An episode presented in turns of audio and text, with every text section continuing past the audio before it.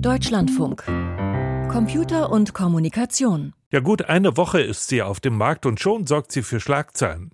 Der Berliner Flughafen Zoll zum Beispiel, der sucht nach ihr wegen der Einfuhrumsatzsteuer, die der eine oder andere Technik-Nerd bei der Rückkehr von der extra für sie angetretenen Shoppingtour in den Staaten wohl zu entrichten vergisst. Die Rede ist von Apples neuesten Produkt, der Vision Pro, einer Virtual Reality Brille, die mit eigener Intelligenz und einem überragend hochauflösenden Display den visuellen Techniken Augmented und Virtual Reality zum Durchbruch verhelfen soll.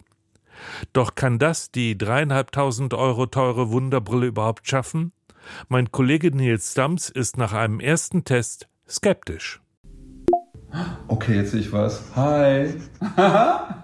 Hallo. Der erste Eindruck. Ich finde die Vision Pro schon stylisch. Sie hat die Form einer Skibrille, ist grau, silber und weiß. Der Rahmen ist aus Metall. Sie wiegt gut 600 Gramm und hat umgerechnet 3700 Euro gekostet. Die Erwartungen sind dementsprechend hoch. Ich packe sie an einem Abend aus, habe eine einfache Zimmerlampe an. Das reicht der Brille aber wohl nicht. Ähm, Setup-Issue. Gott, ja, okay, ist zu dunkel hier. Die Einrichtung zieht sich etwas länger. Okay, wer kein Licht hat, verliert. Irgendwann läuft sie aber.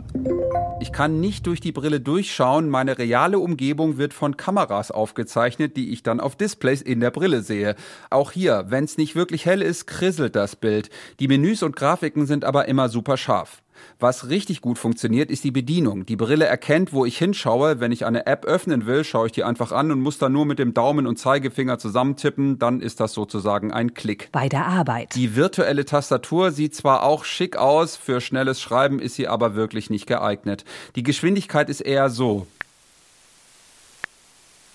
Ich bin einmal schon fast verzweifelt, ein Passwort einzugeben. Allerdings lässt sich über Bluetooth auch eine echte Tastatur mit der Brille koppeln, dann lassen sich auch längere Texte tippen.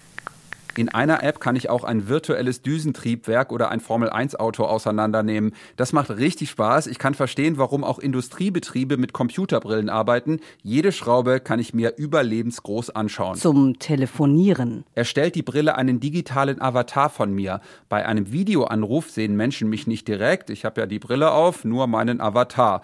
Um den einzurichten, muss ich mein Gesicht einmalig abscannen. Die Kamera der Brille filmt dafür mein Gesicht von allen Seiten ab. Slowly turn your head to the right. Ich finde mich eigentlich ganz gut getroffen.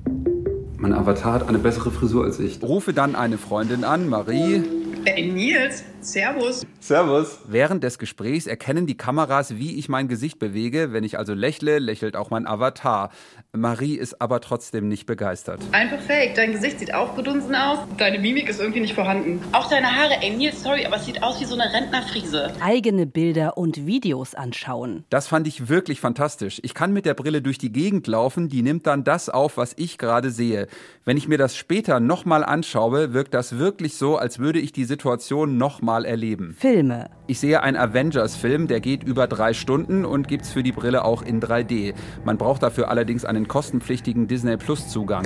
Das ist schon richtig geil. Er ist super scharf, das Display. Man kann die Größe verändern. Es sieht aus wie im Kino. Zwischendurch wird der Akku knapp, der hält einfach keine drei Stunden. Ich muss die Brille aufladen, kann dabei aber weiterschauen. Aber mein Kopf, ey, der macht das nicht ewig mit, ganz ehrlich. Bei drei Stunden wurde mir die Vision Pro einfach irgendwann zu schwer. Ich habe sie dann nach dem Film abgesetzt und war wirklich erleichtert. Ich habe auch Druckstellen auf meiner Stirn entdeckt. Ich habe eine Apple-Macke. Und? Ist das die Zukunft? So noch nicht. Die Apple Vision Pro zu tragen ist zwar wirklich ein Erlebnis, gerade was Filme, Videos und Bilder angeht. Auch die Bedienung läuft gut, aber wenn das wirklich ein Massending werden soll, muss die A leichter werden und B wesentlich günstiger. Und selbst dann frage ich mich, was kann ich damit machen, was ich nicht auch ohne Brille machen kann? Ich bin nie morgens aufgewacht und dachte, diese Brille macht mein Leben jetzt irgendwie besser. Nils Stamms mit einem ersten Test der VR-Brille Vision Pro.